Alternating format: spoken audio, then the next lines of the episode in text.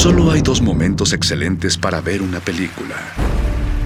El primero fue hace 20 años, en su estreno. El segundo gran momento es hoy. De retinas.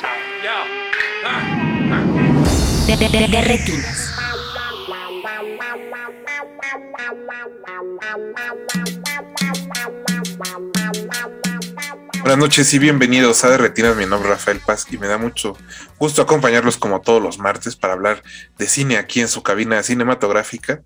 También me da mucho gusto saludar como todas las semanas a Jorge Negrete. Jorge, ¿cómo estás? Hola, ¿qué tal, Rafa? Buenas noches. Aquí listo para una semana más de, de mucho cine. Eso esperemos. Y antes de entrar de lleno al tema, pues también agradecerle a Mauricio Orduña, que se encarga de producir este espacio, y a todo el equipo de Radio UNAM que hace posible su transmisión. Tenemos un invitado muy especial que es Julio César Durán. Julio, ¿cómo estás? ¿Qué tal? Bonita noche. Ya hacía falta andar por acá. Al- Oye, Eh, hay que decir espacios ya- consentidos.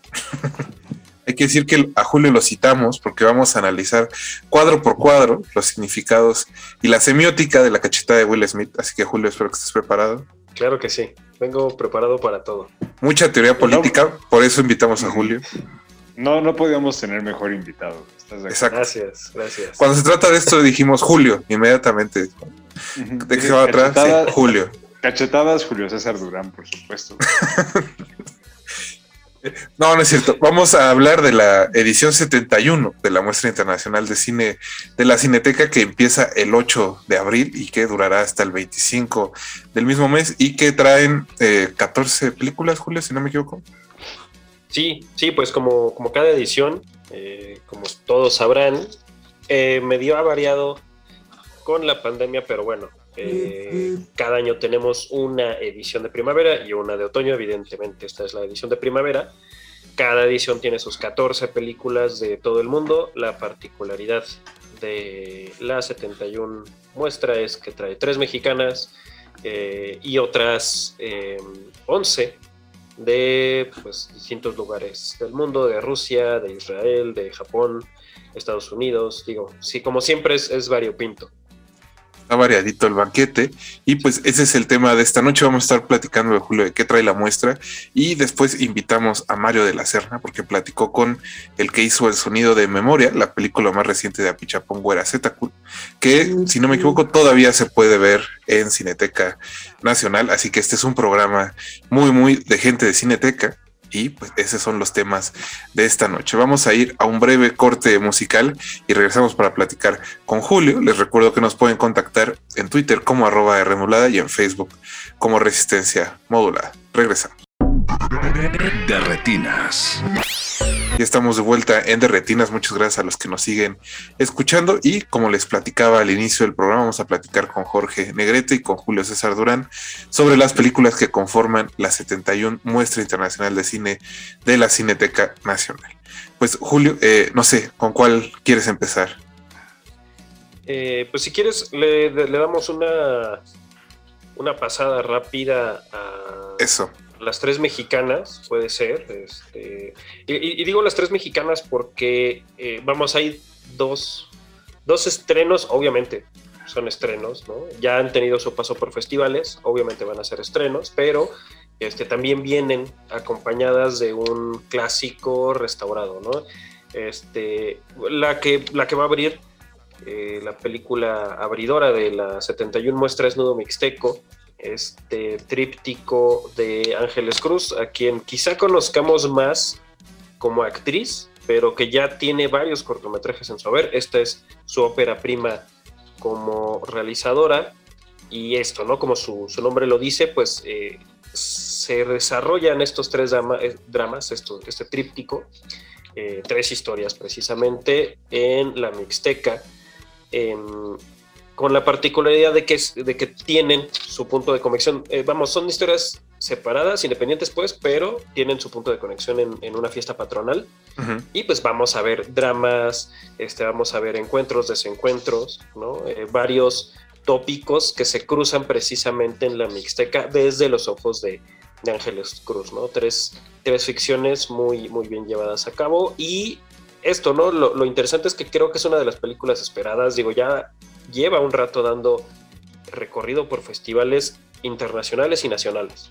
Nuevo Mixteco, entonces ya, ya hacía falta que cayera por acá, por Cineteca Nacional. Eventualmente seguramente va a tener su, su exhibición ya formal como, como un, un, lanzamiento oficial, pues, pero ahora va a estar por este lado en, en, Cineteca Nacional. La otra mexicana contemporánea, por así decirlo, es Travesías, la segunda uh -huh. película de Sergio Flores Torija. También se acordarán de él porque él ya estuvo en una muestra. Él, él con su ópera prima estuvo eh, en muestra internacional de cine con eh, tres ¿cómo se llamaba? Tres mujeres. Tres o mujeres mis, bosnias. O mi sueño bosnio se llamaba. Eh, ah, sí.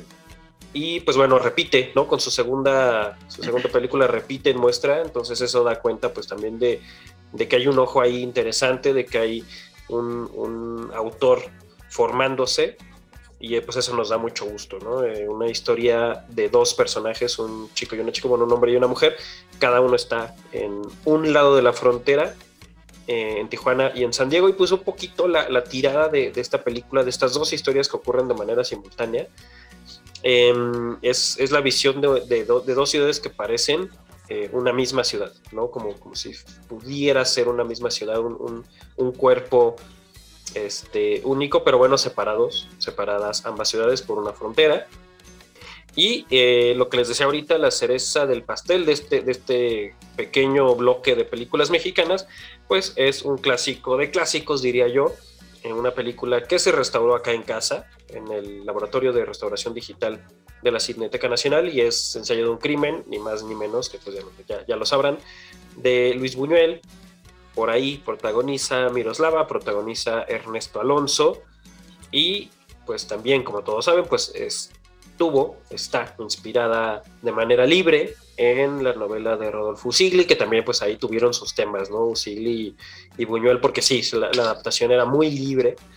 Eh, y bueno, es eh, siempre desde el humor ácido negro de Buñuel eh, y con sus fetiches de, costumbre, ¿no? De cabecera. Entonces, es eso, es, ver una película de 1955, un clásico del cine mexicano, eh, como siempre digo, pues es como verla por primera vez, ¿no? Por la calidad de imagen que tiene, ¿no? Y por la calidad de sonido también que, que se trabajó para, para esta, eh, vamos, para esta edición de la película. Justo, eh, creo que es, como bien decías, la cereza del pastel, ¿no? Es, eh, debe ser la mejor actuación de Ernesto Alonso, además del maleficio, a menos de que Jorge diga otra cosa. Jorge, ¿qué opinas? No, no, no, mira, la verdad es que Justo, qué bueno que hiciste la precisión porque no hay personaje más memorable que Enrique de Martino. Entonces, digo, aunque Archibaldo de la Cruz también es un gran nombre, e incluso un mejor personaje. Pero este, justo creo que qué bueno que hiciste la precisión. No, y qué bueno que mucha gente tendrá oportunidad de verle las bellas piernas a Miroslava, ¿no? que era uno de los fetiches de Buñuel y que seguro algunos se sorprenderá. Empezando, bueno, por el doctor Pelayo, ¿no? que también es fanático de Miroslava. Qué bueno que la va a volver a ver en pantalla grande. Sí, eso se sabe, se sabe. No, no es ningún secreto que este, la admiración que tiene el doctor Pelayo por Miroslava. Y eh, Jorge, también creo que ya tuviste oportunidad de ver Nudo Mixteco. Yo la vi en, en Ficuna. Ah, no, me estoy equivocando. No, yo, sí no. tuve chance de verla en Ficunam y me parece que es una buena ópera prima, ¿no? que demuestra que lo que había en esos cortos de Ángeles Cruz, que dieron también bastante vuelta, ¿no? Hay que decirlo, se, hubo bastante promoción en muchos festivales, pues se confirman con esta ópera prima y que qué bueno que está iniciando la muestra, si no me equivoco, es la primera película de la programación, Julio. Sí, sí, sí, justo es la, es la película que abre la, la muestra. Eh, me gusta, sí, precisamente que sea la, una película mexicana la que, la que abre eh, todo este recorrido. Eh, también, como siempre digo, es un panorama, ¿no? Es un panorama de la, del cine contemporáneo, un panorama uh -huh. no solo general, porque vamos, claro, lo, lo, es, ¿no? Siempre la pregunta es, bueno, ¿cuáles son los temas? Bueno, no hay, no hay un tema específico, por eso es, es, general, ¿no? Es lo que está pasando en este momento, pero también es integral, quiero pensar que es, es, es un panorama integral y, y para abrir boca precisamente creo que vale mucho la pena eh, echarle el vistazo a, al esto, ¿no? A la mirada de Ángeles Cruz como eh, una mujer que pertenece a, un pueblo originario. Oye, que, hay un tema también, creo que eh, muchas veces se toma de manera un poco, ¿cómo decirlo? Un poco más azotada, que es el de la migración, ¿no? Porque aquí todos los personajes tienen que ver como la forma en que llegan o se tienen que ir justo del, de este pueblo que está en la sierra. creo que eso, eh, sin ser nada demasiado espectacular, eh, Ángel Cruz lo hace bastante bien y resuelve muy bien las cosas. Entonces, bueno, qué bueno que van a empezar con eso. ¿Qué otra cosa hay, Julio? Pues, bueno, no, no andamos un poco más en travesías, porque creo que ni Jorge ni yo la hemos visto. Creo que tampoco Julio. todavía no, todavía no nos toca.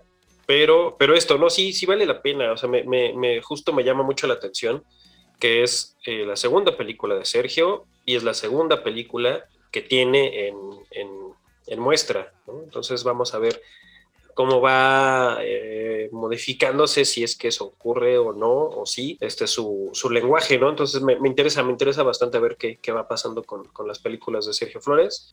Mike Mills con Come On, Come On, siempre adelante, ¿no? Un veteranazo haciendo una road movie muy, muy sobria, eh, en blanco y negro, además, eh, con Joaquín Phoenix protagonizando, entonces quizá esa sea una de las películas atractivas. Está por ahí eh, Solo una mujer, una película alemana de Sherry Horman, que pues un poco retoma un caso, una tragedia, un feminicidio, que estuvo bastante documentado hace unos 15 años por allá en Berlín, eh, y lo trae a colación precisamente ahora. Em, por eh, también otro veteranazo eh, ruso, bueno, soviético y, eventualmente ruso, obviamente Andrei Konchalovsky, para quienes se acuerden de Siberiada, para quienes se acuerden de Tango y Cash, por cierto, pues pasa de Tango y Cash a la muestra internacional de cine con Queridos Camaradas, también una película de época, me, imagino que, que, se va a, a retomar este, sus, memorias, ¿no? Porque es una película que ocurre en los 60, ¿no? en, un, momento álgido de, la Unión Soviética, bueno, que, atraviesa la Unión Soviética. Este, está por ahí una película francesa que se llama La Traviata, mis hermanos y yo, es una ópera prima. Em, hay una película ucraniana, por cierto, eh, un coming of age ucraniano que se llama Detengan la Tierra, de Katerina Gornostai. Em, una película con Bárbara Sokova, que teníamos rato de no ver en Cineteca Nacional esta eh, también veterana en, en nosotras, que, que toma el, el, tema de la tercera edad LGBT, ¿no? Este, porque pareciera que, que hoy en día es un tabú, ¿no? La, la, sexualidad en la tercera edad, ¿no? Este, está la nueva de Federico Beiroj, que se llama Así habló el cambista, una, una película ahí también de humor negro, muy sobria, como, como siempre hace, ¿no? Sus películas Federico Beiroj, muy, muy sobrio, muy, em, muy simple, muy, muy simple, pero que, esconde cositas abajo, tiene capas muy interesantes. Eh, está nuestro favorito, Ryusuke Hamaguchi, que acaba de ganar el Oscar, por cierto. Favorito de Will Smith. Además, también. y, y, llega, este, digo, pues muchos ya lo saben, en Cineteca Nacional ahorita está Drive My Car, que es por la que ganó el Oscar, y además en la muestra vamos a tener la ruleta de la fortuna y la fantasía, entonces pues ahí está ya su programa doble. una película danesa que se llama También en el Cielo, eh, una película de Israel que se trata sobre, sobre dos eh, actores de doblaje que otra vez regresando a la, ex Unión Soviética, cuando colapsa la, la, Unión Soviética en los 90, este, pues estos dos judíos eh, ya en la tercera edad también, actores de doblaje, pues bueno, se reintegran a Israel para pues buscar eh, un medio de subsistencia, se llama Voces Doradas, y cerramos con otro, otro, otro controversial, siempre controversial, siempre polémico, Kirill Serebrennikov con la fiebre de Petrov, que pues un poco, este, decía por acá Negrete que ya la vio, este, pues siento que de alguna manera es alusión a la, a la pandemia, ¿no? Es su película de pandemia. ¿Qué piensas, Jorge? ¿Es cierto ese pensamiento? Pues la verdad es que es difícil porque particularmente esta película de Serebnikov, a diferencia, por ejemplo, de Leto, que la, fue la película anterior, eh, hay como una codificación de muchas cosas que es mucho más local. Me recuerda mucho, por ejemplo, a las películas eh, que se hacían en los países de Europa del Este en los 60s y en los 70s, este, gente como Sultan Fabri o este... Ah, se me fue el nombre, este... El, Stefan Uger, como cineastas de esa época que hacían y trabajaban, digamos, con preocupaciones muy, muy locales, a partir justamente como de temáticas eh, como que tenían alcances nacionales o incluso internacionales, ¿no? Este, específicamente el comunismo. Pero aquí creo que hay, a pesar de que sí existe, digamos, como este, eh, como este, esta este intento o esta aspiración de ser virtuosista y de filmar con muchos planos secuencia como este, bastante elaborados y contar como con un ritmo de edición muy frenético, que sí, de alguna u otra forma, recuerdo que cuando la, cuando la estaba viendo, eh, este título, esta sensación como febril sí se transmite constantemente. Y creo que eso de alguna u otra forma contribuye a, a esa sensación como de aturdimiento. Entre, lo, entre el idioma, el hecho de que los personajes hablan mucho, hablan muy rápido, pasan demasiadas cosas al mismo tiempo como para tratar de seguir este, un hilo conductor o tratar como de, este, de tener como cierta claridad de la película. Y el hecho de que las preocupaciones, las temáticas y referencias a muchas cosas son como muy locales, eh, hacen de la película una experiencia que no carece de interés, pero quizás con la que sí muchos espectadores se pueden llegar a sentir un poco alienados. Digo que a final de cuentas es, creo que parte como de la, de la experiencia, ¿no? O sea, pienso, por ejemplo, en una película que también estuvo en Cineteca hace algunos años, que es este Cosmos, ¿no? De Zulapsky. No porque la película se parezca, pero porque esta sensación de aturdimiento, de confusión, eh, y de este como de e, e, este, este, este, como trabajo a nivel de, de experiencia meramente visceral, eh, remite mucho como a ese, a ese mismo espíritu, ¿no? Algo traen ahí los europeos atorados que pues ya está volviendo a salir recientemente. Oye, Jules, ya, ya que lo mencionabas, eh, pues qué tanta posibilidad hay que, que pongan en los clásicos de Cineteca Tango y Cash. Me, me parece importante que el público lo sepa. Pues eh, está justificado. Probable ¿eh? sí, Está probable sí. Ojalá la tengamos en el foro al aire libre. Me, me parece que sería una gran película para el foro al aire libre. Eh, y, pudi- y pudiera ser otro programa doble ¿no? de, de Konchalovsky. Pero digo, en algún, en algún momento quiero pensar que va a haber un- una retrospectiva a Andrei Konchalovsky y entonces vamos a tener Siberiada, vamos a tener, bueno, puede ser que tengamos otra vez eh, Queridos Camaradas, que tengamos Tango y Cash. Entonces valdría, valdría mucho la pena. Y una función al aire libre de Tango y Cash suena este, pues mucho más interesante que sus memorias. Esta, esta tendencia ahora que de, de cineastas septuagenarios de revisar sus vidas en blanco y negro es, eh, ¿cómo decirlo? ¿Interesante o no? no? No sé cuál es el adjetivo correcto. Pero sí parece, al menos sí es una tendencia, ¿no, chicos? ¿O qué piensan? Interesante es un adjetivo que usamos por mera cortesía. ¿eh? Creo que al, al- al programa de estudios del CC le interesaría mucho. Solo, solo por decirlo de, de alguna forma. Y eh, yo, yo en realidad le sugeriría al público que vaya a ver la ruleta de, de la fortuna y la fantasía que estuvo en la pasada edición del Black Canvas. Si eh, Drive My Car les pareció titánica porque dura tres horas y media y aún está dedicada a ensayos de teatro, lo cual eh, creo que a algunos espectadores no les cuesta un poco más de trabajo. Esta es más compacta y está dividida en tres historias, creo que es más fácil de digerir. Y en específico, creo que el tercer eh, episodio, que es de un par de amigas que se encuentran, me parece bastante superior a Drive My Car y dura 30 minutos. Es bastante. Es, es una buena sugerencia. Julio, creo que a ti también te gusta mucho. Brutal, sí, sí, sí, me parece eh, justo lo que dices, ¿no? La última historia, eh, me, me parece interesante cómo, cómo Ryusuke Hamaguchi eh, construye como un mismo, yo diría que construye con un, con un mismo, evidentemente, un mismo tono, pero también como un mismo sentimiento que va eh, como que va subiendo de, de, una, de uno a otro segmento, pues de una historia a otra, son tres historias también, ¿no? Este, y justo la, la tercera, ya, ya que, nos, que nos revolvió un poquito, nos removió un poquito de las butacas, este, las dos primeras, la primera es ahí un triángulo amoroso este, medio cínico, medio intenso, medio no, eh, el segundo es este, un, diálogo también, ahora que lo dijiste, podría parecer muy teatral la segunda historia de, la ruleta.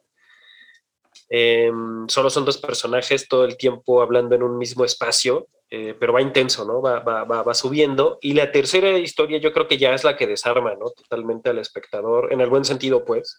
Eh, creo que el cine de Hamaguchi precisamente tiene, es un cine de, de muchas emociones, de muchos sentimientos, como que va por ahí, ¿no? Ensaya sobre los sentimientos de, del Japón contemporáneo. Lo interesante es que, conecta, conecta con, gente de fuera de, Japón, ¿no? Siento que, que a pesar de que nuestra educación sentimental en México es más de melodrama, eh, creo que se puede conectar muy bien con, con Hamaguchi, que, que, si bien no es melodrama, son dramas un poco más eso, ¿no? un drama más convencional, este, pues sí, esto, ¿no? Ensaya sobre sentimientos muy específicos con los cuales nos podemos sentir conectados, ¿no? Eh, em, y sobre todo, esta, te digo, esta última historia sí me parece que es la que ya te termina desarmando como espectador. Y, y me parece interesante que su gran pretexto es esta, este futuro cercano eh, diría, lo, voy a decir, eh, que creo que es un poco exagerado, pero lo voy a decir así, este futuro cercano distópico donde, donde mm, ya no hay cosas digitales, donde como que algo le pasó a la vida digital, algo le pasó a las redes sociales. Este, eso me gusta, o sea, que, que sea ese, ese, su pretexto para que pueda desarrollar el drama que va a desarrollar, ya lo van a ver. Este, eso le da chance, ¿no? Le da chance y que, y que también de alguna manera siento que, que adelanta un poquito lo que iba a pasar o pasó durante la pandemia. No sé, como que yo sentí que estaba hablando de eso, pese a que es una película que se hizo antes de la pandemia, ¿no? O que se estaba filmando antes de la pandemia. Sí, como estas ganas, diría yo, de, contacto humano. No sé, qué otra forma decirlo. Creo que tiene que ver un poco con eso y con la forma en que el azar afecta las vidas de todos. que también es un tema que hay, hay como de manera eh, bajita la mano en Drive My Car. Jorge, la otra que, viste, eh, si no me equivoco, fue en Toronto, o quizá la viste de otra manera, es la de Common Common, que es la película que hizo Joaquín Phoenix después de El Joker. ¿Qué te parece? Este no, esa, esa fue este, de manera como extraoficial, fuera ah, este, en otros canales. Festival, en otros por otros medios, exactamente. Em, pero digo, mucha gente que ubica y disfruta del trabajo de Mike Mills por películas como Beginners y más recientemente 20th Century Women, que es una película que no se vio mucho, eh, en la que salía Annette Bening, Greta Gerwig y Dakota Fanning, que creo que si volviera como a salir a la luz de forma como un poco más, este, con mayores reflectores, muy probablemente tendría mucho, mucha mayor este, resonancia y auge en el, en el entorno actual. Pero específicamente esta película de Common Common, eh, híjole, a mí la verdad, este, no, después de pues, películas como Beginners, particularmente esta de 20th Century Women, eh, sí sentí ahí como un, eh, un bajón sensible. ¿no? en esa parte. La película va de un documentalista que es Joaquín Phoenix, que este, por no recuerdo exactamente qué, este, qué razones, tiene que se ha forzado a convivir con su sobrino. Eh, su sobrino es un niño como de 9, 10 años, que tiene una visión como de mundo bastante peculiar. Y obviamente este, fuerza a este hombre que está en medio de la filmación de un documental eh, a como replantearse este, ciertas cosas, ¿no? En cuestión de su relación este, con los niños y cómo trabaja con ellos, porque lo, el sujeto de, su documental, de sus documentales, o por lo menos del que está filmando en ese momento, son justamente los niños, ¿no? Entonces, de repente la película, pues, te plantea por ahí como ciertas cuestiones del del rol del documentalista, de cómo se planta frente a sus, este, a sus objetos, en este, así entre comillas, de, este, estudio, cómo hay un distanciamiento emocional por parte de los, este, de los documentalistas y este, ese, de hasta cierto punto de la hipocresía, ¿no? Como de, de muchos de ellos al no, al mantener justo como esa distancia, que es la misma que Joaquín tiene con su, sobrino, ¿no? El, que el niño está bastante bien, y creo que ahí Joaquín demuestra que es una, puede ser un actor generoso al cederle como mucho del impacto y mucho como del peso emocional y dramático a, este, a un niño, a un niño de, de nueve años, que la verdad lo hace como bastante bien. Eh, pero justo más allá como de esos, de esos detalles, este, yo en lo personal no, no, disfruté demasiado la película, pero no obstante creo que eh, seguramente muchas personas van a van a encontrar como más, eh, más virtudes en la, en la película de las que yo pude, de las que yo pude encontrar. Pero, y además, bueno, obviamente la presencia de, de Joaquín Phoenix siempre es, es un gancho seguro. Bien recibida. Oye, Jorge, entre, entre el niño de Common Common y el de Belfast, ¿con cuál te quedas? No, el de Common Common. Cualquier día, sí, todos los días. Sí. No, no, no hay, no hay discusión. No. Pero con ese, com con ese comentario de antiniños irlandeses, eh, pues Jules, eh, nada más recuerdan un poco a la gente donde puede encontrar información de la 71 Muestra Internacional de Cine. Pues como siempre las vías rápidas son eh, el sitio web oficial que es www.cinetecanacional.net. En Facebook y en Twitter nos encuentran como arroba Cineteca México arroba Cineteca Nacional MX en Instagram. También pueden descargar la app oficial en cualquier tienda de apps. Eh, solo busquen Cineteca Nacional. Eh, es fácil de, de descargar.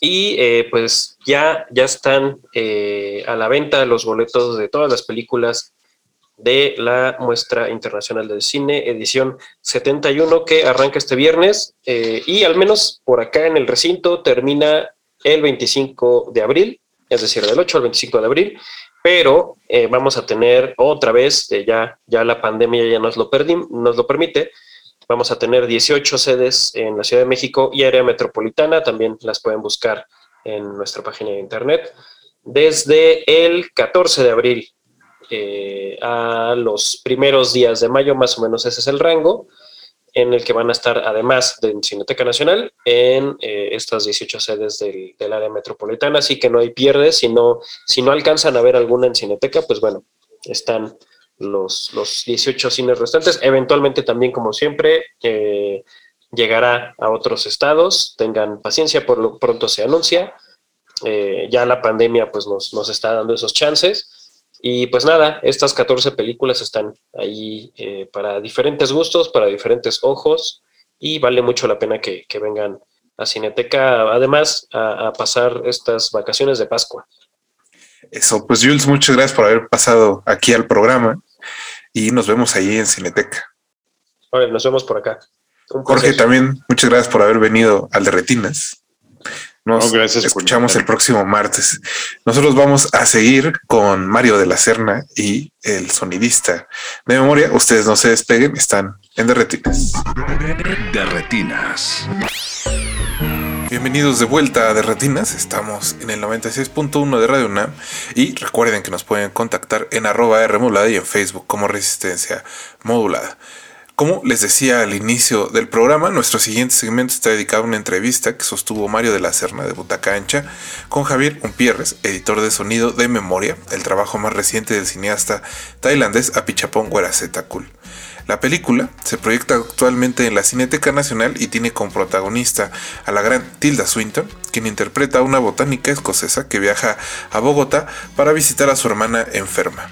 Ahí es perturbada por un sonido misterioso durante toda la noche y, atormentada por el estruendo, emprende un viaje hasta el corazón de la selva en busca del origen de este ruido que solo ella parece oír. Allí encuentra un hombre que atesora toda la memoria de un lugar donde pasado, presente y futuro se confunden El director Apichapong Werasetakul colabora con la actriz Tinda Sultan en este primer largometraje que realizó fuera de su país natal, que es Tailandia, como les decía. Tiene una belleza cautivadora y, bueno, Memoria explora el espacio entre la realidad, el mito y la historia dentro de una meditación sensorial que otorga al sonido una fuerza ancestral y muy especial. Es por eso que decidimos pedirle a Mario que nos compartiera su entrevista con Javier Umpierres.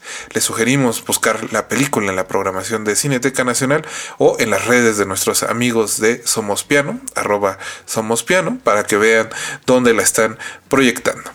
Escuchemos la charla entre Mario de la Serla y entre Javier Umpierres y regresamos aquí a Derretines. Hola, ¿qué tal, Javier? Que es un gusto, es un gusto poder tener una conversación contigo. Eh, pues de entrada es, es,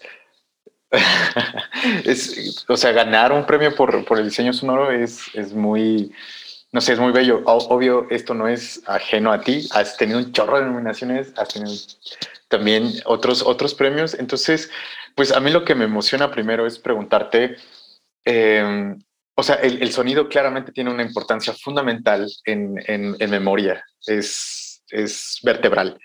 Eh, y, repasando la película, eh,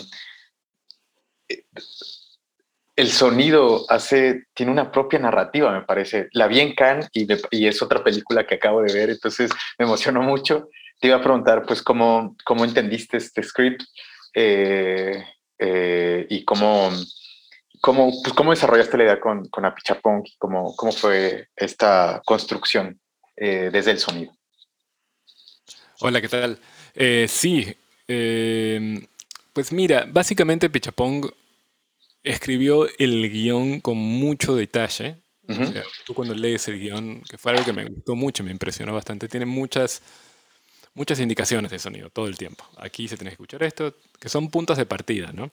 Obviamente nada está escrito en piedra, pero hay, hay como una especie de, de recetas ya hechas, ¿no? Para que, que, él tiene muy clara en la cabeza para que la película funcione, ¿no? Entonces, ese fue el punto de partida. Y como yo trabajé durante la edición, me basé en esas indicaciones para ir desarrollando los sonidos de ambiente de cada una de las locaciones. Otra cosa que teníamos como mucha ventaja, que como él filma planos muy largos, o sea, son pocos planos muy largos, entonces durante el rodaje yo iba recibiendo el material que estaban filmando y de alguna manera ya puedes ir viendo la película, porque no tienen muchas opciones para cortar. No es que no es como una película de acción que se graban un montón de emplazamientos diferentes y después quién sabe cómo van a editar ese material y quién sabe cómo va a fluir. Aquí hay dos tomas o tres tomas, o en algunos casos una toma, largas, de, no sé, puede durar hasta 15 minutos una toma, entonces no hay mucho que hacerle a eso. Puede ser que elija una toma diferente, una, la toma 1 o la toma 4, ¿no? pero no puede hacerle mucho más porque él ya decidió cómo va a ser la película y él filmó lo que él necesita para hacer esa película, no está como filmando cualquier cosa. ¿no? Entonces, de alguna manera fue una gran ventaja eso, porque yo podría ir, ir viendo la película, ir armando la película e ir desarrollando sonidos que, les iba, que le iba mandando la idea de los sonidos ambientales que eran muy, muy importantes en esta película, porque no hay como una... O sea, sí hay una historia, sí se cuenta una historia claramente, pero también eh, se centra mucho también en sensaciones y en particular en el, en, el, en el oído, en la escucha, ¿no? y qué puede generar eso en las personas, ¿no? el, el ruido en exceso o el silencio qué, genera, qué, genera en las personas, cómo lo perciben las personas, ¿no? Esta ausencia de sonido o presencia extrema de sonido, ¿no? Entonces, eh, desarrollé muchos estos sonidos ambientales basándome en sus indicaciones y él lo iba incorporando en la, en la edición y me iba dando pequeñas indicaciones. Pero no es un director como que todo el tiempo te esté diciendo qué es lo que tienes que hacer. ¿no? Eh, él escribió un guion extremadamente claro, para darte una muy buena idea. Y eh, básicamente fue ejecutar esas indicaciones y él pequeñas, pequeñas indicaciones por aquí, por allá, que iba dando para, para ir generando lo que, lo que él necesita. Como todos los directores, ¿no? De última tú haces y, y tú entregas opciones que él termina usando, pero ya al ver la película finalizada, la verdad que me sorprendió bastante que, que, que usó prácticamente todo el material que le enviamos, ¿no? Entonces me imagino que, que le habrá gustado lo que escuchó. Pero ya te digo, no es, no es un director como que te hable todo el tiempo y mira, lo que necesito es esto, esto, esto. Como que eran, sus indicaciones eran muy, muy general. Necesito más pájaros en esta secuencia, menos de esto por acá, pero no te daba como, como indicaciones tan eh, súper precisas. Esas ya estaban dadas en el guion, ¿no? Entonces yo seguí el guion mucho, mucho, mucho, mucho. Porque aparte está súper interesante trabajar con un director que lo tiene tan claro desde la escritura. Entonces honré, digamos, esa claridad y me senté. Y, es total, me, me, gusta mucho la escena, por ejemplo, cuando Sultan está hablando con, con Hernán y le está tratando de explicar el sonido, ¿no? Es como, no, es que es más terroso o es más circular y tal. E, esta parte que es imposible, a veces de, pareciera que imposible de, de, traducir en palabras, sino que justo por eso existe el sonido. Eh, te iba a preguntar, ¿cómo, cómo pensaste esta, la, la, la, escena donde sale la nave espacial y justo que de ahí, bueno, desde donde yo lo leo, desde ahí donde proviene todo, eh, ¿cómo fue entender el sonido con la parte mística, eh, como, sí, como mística y al mismo tiempo que, que es una especie de sci-fi? O sea, ¿cómo, ¿cómo se conjugan estos, estos sonidos que por un lado pueden ser tan artificiales y por otro lado tan orgánicos? Sí, de hecho a mí lo, lo del final cuando leí el guion me sorprendió mucho, porque generalmente de lo que trata a Pichapong, creo yo, eh, no es algo que he hablado con él, estos son como cosas que, que a mí se me ocurren, ¿eh? como, como que tampoco me la a hablar con él. Pero yo veo sus películas y básicamente lo que veo es de que, la realidad siempre esconde algo, como que siempre hay algo, eh, un paso más allá de la realidad ahí, ¿no? Eh, no sé si se puede decir que es algo metafísico o espiritual, porque tampoco es tan claro en sus películas, creo, ¿no? Eh, como en sus películas anteriores, ¿no? Que de repente estás una noche platicando en un lugar y aparece ¿no? el, el, fantasma de, una persona, ¿no? Y las personas no, reaccionan con horror, así se van corriendo, ¿no? No pasa nada, ¿no? Sigue todo lo mismo, no cambia el sonido, no se agrega música, no pasa nada, ahí está. Entonces es como eso, como que siempre la realidad esconde algo más, ¿no? Siempre hay algo que está eh, ahí presente, que puede ser, ya te digo, espiritual o metafísico. No sé cómo él lo entienda. Me imagino que más espiritual, me imagino, ¿no? Pero, pero no es algo que me, que me haya dicho. Entonces, el son, mi, mi, parte en particular de lo que yo hice fue básicamente desarrollar eh, los sonidos ambientales basándonos un poco como en esta especie de, de normalidad y encontrar sonidos de repente que puedan darle cierta sensación de enrarecimiento, ¿no? Por ejemplo, el final, cuando él llega con, cuando ella llega más bien con Hernán, eh, con, con, el segundo Hernán, que ya es una persona eh, más grande, y hay muchos pequeños detalles de sonidos, de, de chicharras, son todos sonidos naturales, pero que son un poco, un poco raros, ¿no? un poco extraños, y, hay, y entran y salen de una manera muy sutil, no es tan fácil darse cuenta, pero generan una sensación de, de, enrare, enrarecimiento, ¿no? pero de enrarecer algo que es natural. Y creo que de eso, de eso se trata. Él trabaja mucho con su... Él tiene un diseñador sonoro con el que ha trabajado desde siempre, que se llama Rit.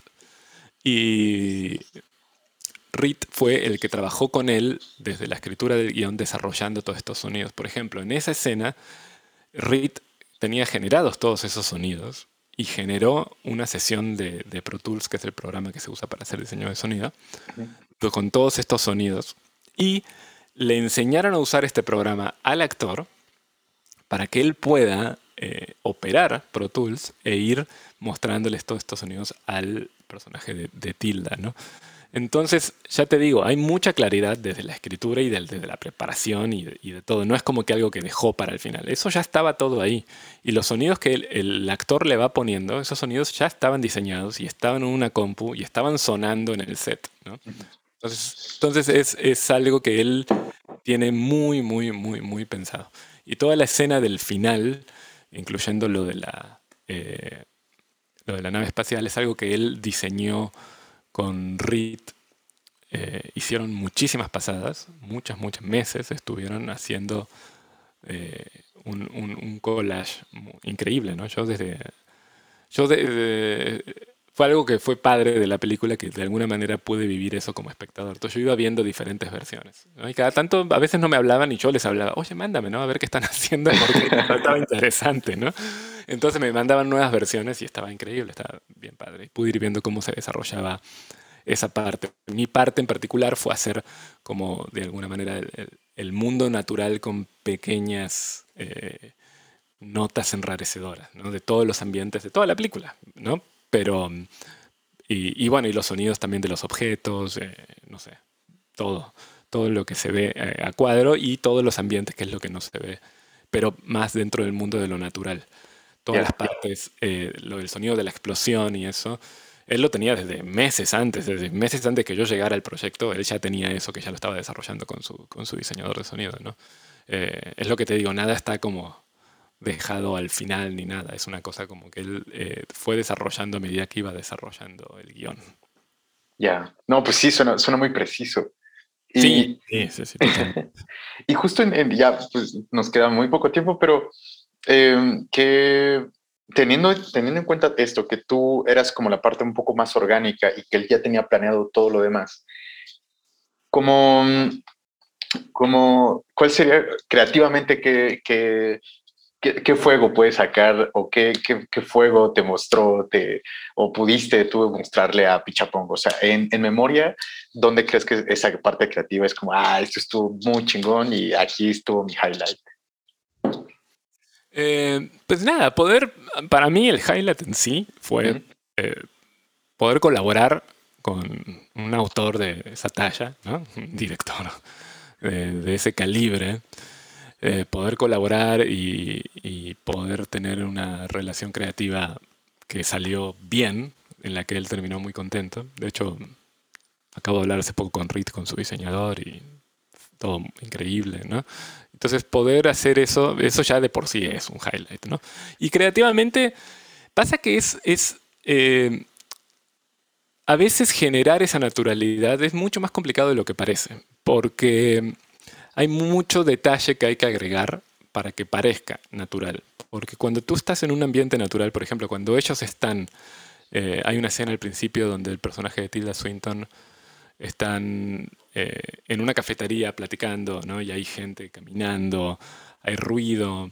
Entonces, ¿qué se puede escuchar ahí? ¿no? Y, fue algo que Rit, eh, digo que, que Pichapong y Rit nos preguntaban, ¿ahí qué se puede escuchar? ¿no? Entonces, bueno, eh, justo era donde se estaban haciendo muchas manifestaciones feministas en Colombia, entonces, nada, yo empecé a decirles, mira, aquí se puede escuchar esto, esto, esto y esto. Ah, está increíble, empieza a incorporar este tipo de cosas. Entonces empecé a pedirles a nuestros amigos de Colombia que grabaran cosas, eh, eh, voces y, y- y consignas feministas y las fuimos metiendo ahí, pero muy de fondo. Hay mucho micro detalle muy de fondo que a veces no es tan obvio a primera escucha, pero si lo quitas se siente menos rico el mundo.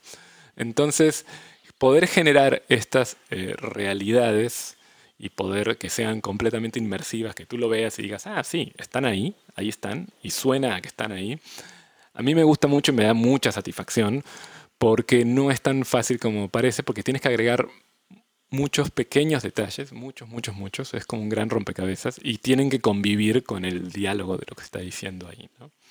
Eh, y sí, si tú escuchas el sonido directo no se escucha nada, ahí no hay nada. Si tú escuchas el sonido real, ahí no hay, lo único que hay son las voces.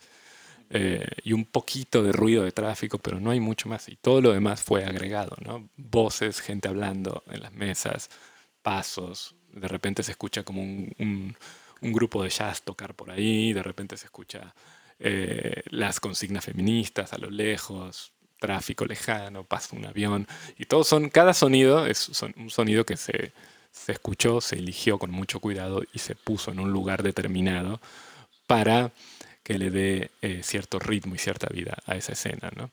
Y eso pasa en, toda la película. Entonces a mí, eso a mí me da mucha satisfacción cuando la gente, cuando la gente me dice, ah, pues estuvo tranquila la película, ¿no? Se ve que no hiciste mucho, suena muy natural, ¿no? A mí me da mucha satisfacción, aunque parezca que me están diciendo que no hice nada, a mí me da mucha satisfacción porque el sonido es eh, exitoso cuando parece que no hiciste nada. A menos que estés haciendo una película, no sé, de ciencia ficción, como Transformers, lo que sea, ¿no? Obviamente que ahí la gente nota qué es lo que hiciste porque es muy obvio. Pero en películas más naturales a mí me da mucha satisfacción cuando me, cuando me dicen precisamente que parece que no hice nada. Es justamente cuando mejor, cuanto más contento me pongo porque quiere decir que, logré esa naturalidad, que se siente que ahí está, que es, que es dado, ¿no? Total, total, estoy de acuerdo, o sea, sí, parece tan orgánico que ya está ahí, ¿no? Eres el medio campo, eres el que reparte el balón. Me alegra mucho, felicidades, es un, es, yo la volví a disfrutar y de nuevo, felicidades, haces cosas muy, muy chidas, no solo aquí, sino en otras películas, pero aquí muy fino. Muchísimas gracias, ¿eh? te agradezco mucho. gracias a ti, Javier. Bueno, que estés muy bien. Que estés muy bien, nos vemos. Gracias. De retinas. Con esa pieza musical despedimos el de retinas de esta semana. Muchas gracias a Julio César Durán, a Mario de la Serna, a Javier Umpierres y a Jorge Negrete por acompañarnos esta noche en el programa. También muchas gracias a Mauricio Orduña que se encarga de producir de retinas y a todo el equipo de Radio UNAM que hace posible su transmisión. Sin ninguna razón en particular, todas las canciones que escuchamos hoy son de Roxy Music y se titulan Just Like You, Triptych y While My Heart is Still Beating. Recuerden que nos pueden contactar en arroba Rmodulada y en arroba Paz Espa para cualquier comentario, queja o sugerencia que tengan en la cabeza. Mi nombre es Rafael Paz y no olviden que tenemos una cita la próxima semana para hablar de cine aquí en Derretinas. Hasta luego. Antes de continuar tu camino, recuerda, no hay películas sin defectos. Si los buscas, te convertirás en crítico de cine. De retinas.